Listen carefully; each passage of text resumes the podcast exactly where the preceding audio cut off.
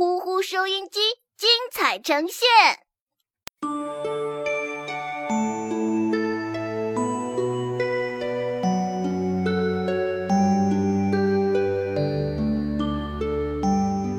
快乐出发，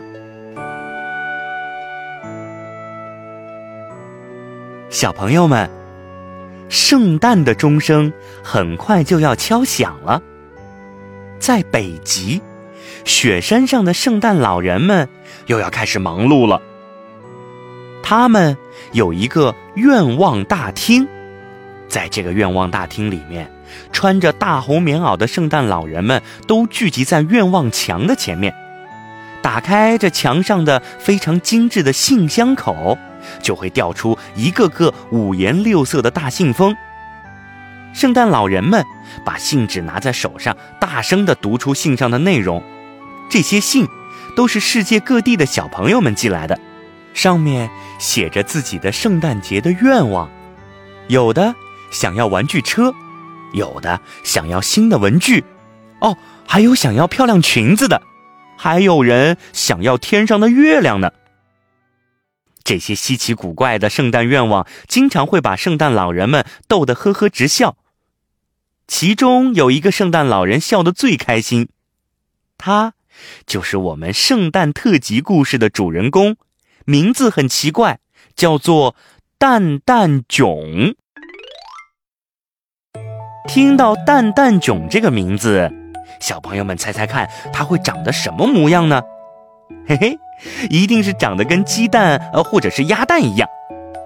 没错，蛋蛋囧圣诞老人啊，长着圆圆的身子，圆圆的脸，嘴巴一直笑呵呵的，呃，嘴巴上面还留着白花花的大胡子，头顶上戴着红白相连的帽子。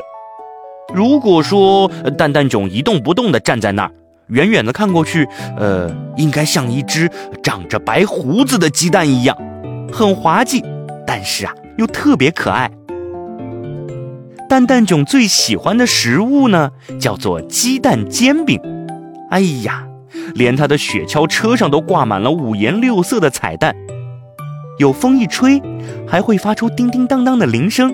所以大家就给他起了这个非常可爱的名字。在充满欢乐的北极雪山上，蛋蛋囧啊，可是最最最最受欢迎的圣诞老人呢。这个时候，蛋蛋囧正捧着一封来自巴拉布城的愿望信。这封信啊，就是奶泡泡写的。奶泡泡在信里面写下的愿望啊。是说，想要拥有一台可以制造出各种美味食品的超级万能美食仪。蛋蛋囧看了奶泡泡的信，笑得前仰后合。哎呦，这个奶泡泡一定是个超级大吃货！不过，刚看完奶泡泡的信，另外一个橙色的大信封。掉到了他的面前。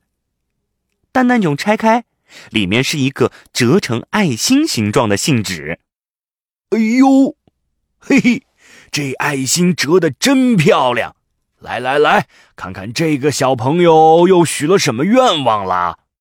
蛋蛋囧迫不及待的把信纸打开，念了起来：“呃，亲爱的圣诞老人您好，我叫菠菜。”亲爱的圣诞老人，您好，我叫菠菜，是一个居住在巴拉布城的小盒子。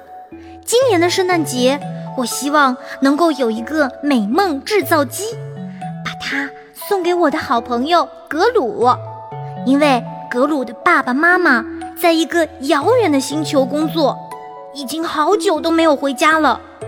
格鲁跟着爷爷奶奶住在城外的小木屋里。今年的圣诞节，他们连圣诞树都没有准备，所以我想通过我的圣诞愿望送给他们这个礼物。读到这儿，一直以来都是开开心心的蛋蛋囧，这一下怎么都开心不起来了，嗯，都觉得自己的鼻子酸酸的。蛋蛋囧心里想：“哎呀，这个叫菠菜的小朋友真的太棒了。”自己的圣诞愿望竟然不是给自己要礼物，而是给别人礼物，太让人感动了。蛋蛋囧想，嗯，格鲁的美梦制造机无论如何都得准备好。哎，对了，菠菜这个小朋友的礼物，那我也不能少。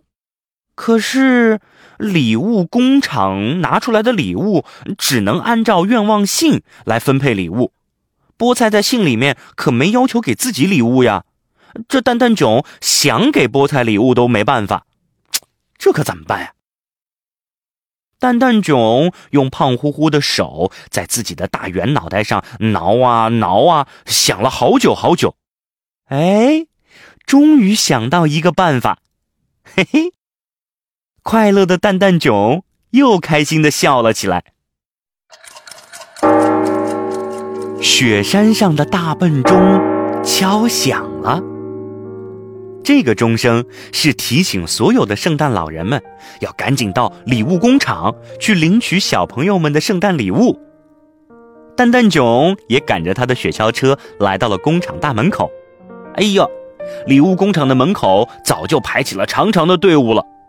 一辆辆五彩缤纷的雪橇车，哎呦，还有一个个穿着大红棉袄的圣诞老人，哇，在雪白的雪地里面，他们看起来就像一条彩带，漂亮极了。所有的圣诞老人都有说有笑的打着招呼，等着礼物工厂开门。